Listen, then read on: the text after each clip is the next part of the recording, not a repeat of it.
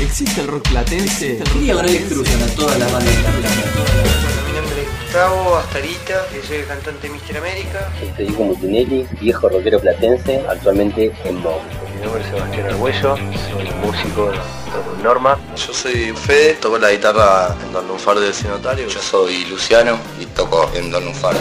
Nacho Bruno, soy cantante de la banda Narvales Rock. Yo soy Gustavo Cacao, mi proyecto actual es Yelisa. Soy Gabriel Rulli, Boya, cantante de Crema del Cielo. El rock de mi forma de ser. Un documental de Fernando Iranzo sobre el rock platense. Capítulo 6. ¿Dónde está el rock platense?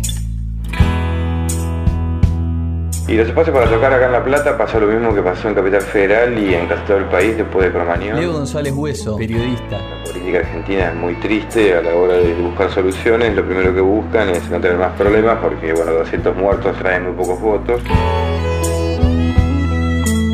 Lo mismo que hizo Buenos Aires se hizo acá y se hizo en casi todo el país, ¿no? Se cerraron un montón de lugares. Eso hace que la gente de los bares tengan cada vez más problemas para habilitar un lugar. Nacho, Narvales. Y los que tienen habilitado afilan los dientes y te comen el cuello.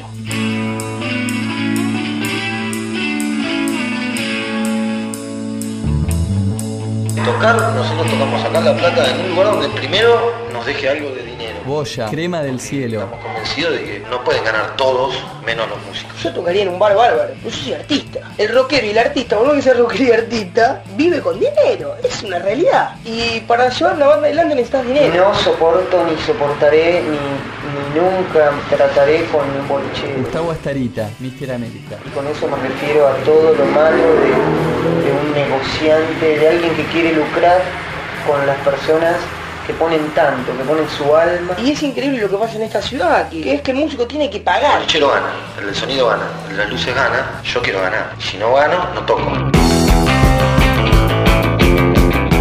Te podría decir dónde no me gusta tocar. No me gusta tocar en los lugares donde cobran 700 pesos, como en uno y 47. Ni tampoco, por ejemplo, tocaría acá en la otra esquina, en la ciudad vieja. O sea, si es un lugar que es re vigilante o que tenés que pagar, no vamos a tocar además te llaman de un club, te llaman de... A nosotros nos han llamado, hemos tocado pero en cualquier lado, fiestas, cualquier lugar. Que si estás copado y tenemos ganas, vamos y tocamos.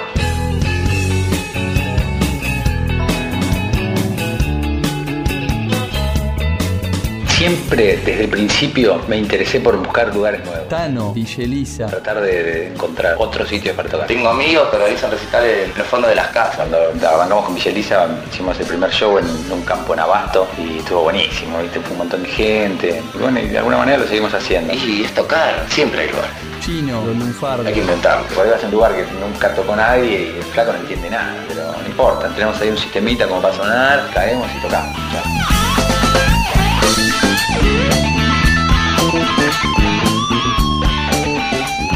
Hay una cosa de hacer las cosas uno mismo, copando espacios que ya están generalmente ociosos. Los lugares públicos para tocar los siento mío. O sea, cuando yo empecé a tocar, Fede, monstruo. Un espacio que era, era tocar en Radio Provincia. Después empezó Playón.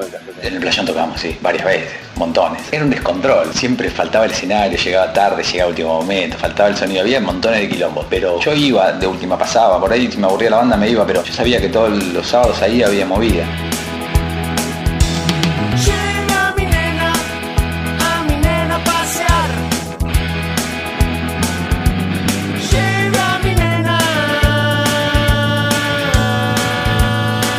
En otros lugares también sucede, pero en La Plata sucede más, que hay lugares así que pertenecen al municipio. La Plata, como capital, tiene una infraestructura ociosa enorme. Y de última lo, lo prestan para tocar. Y... Ah. Amo la ciudad. El Centro Cultural de las Malvinas está muy bien. El pasaje de Ardo Rocha me parece fabuloso. El pasaje de Ardo Rocha es hermoso. Ahí, por ejemplo, el lugar está muy bueno. Está buenísimo, la sala es buena, es remuda. No es el ámbito ideal para un recital de rock. Tiene buenas condiciones acústicas. Pero es un ámbito ideal para escuchar música. Conozco a gente de ahí y le dije que me dé fechas y todo, pero siempre es como que ya las tienen recopadas, ¿viste? Tienen todo ocupado.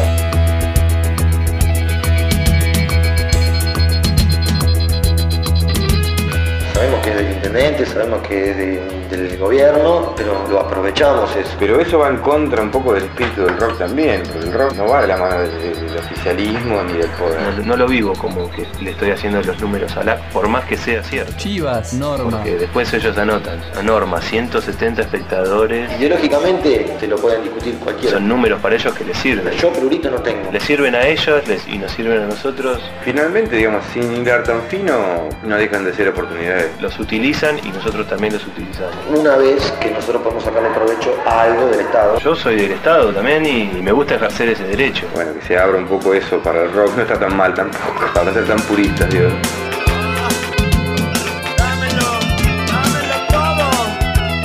Dámelo todo.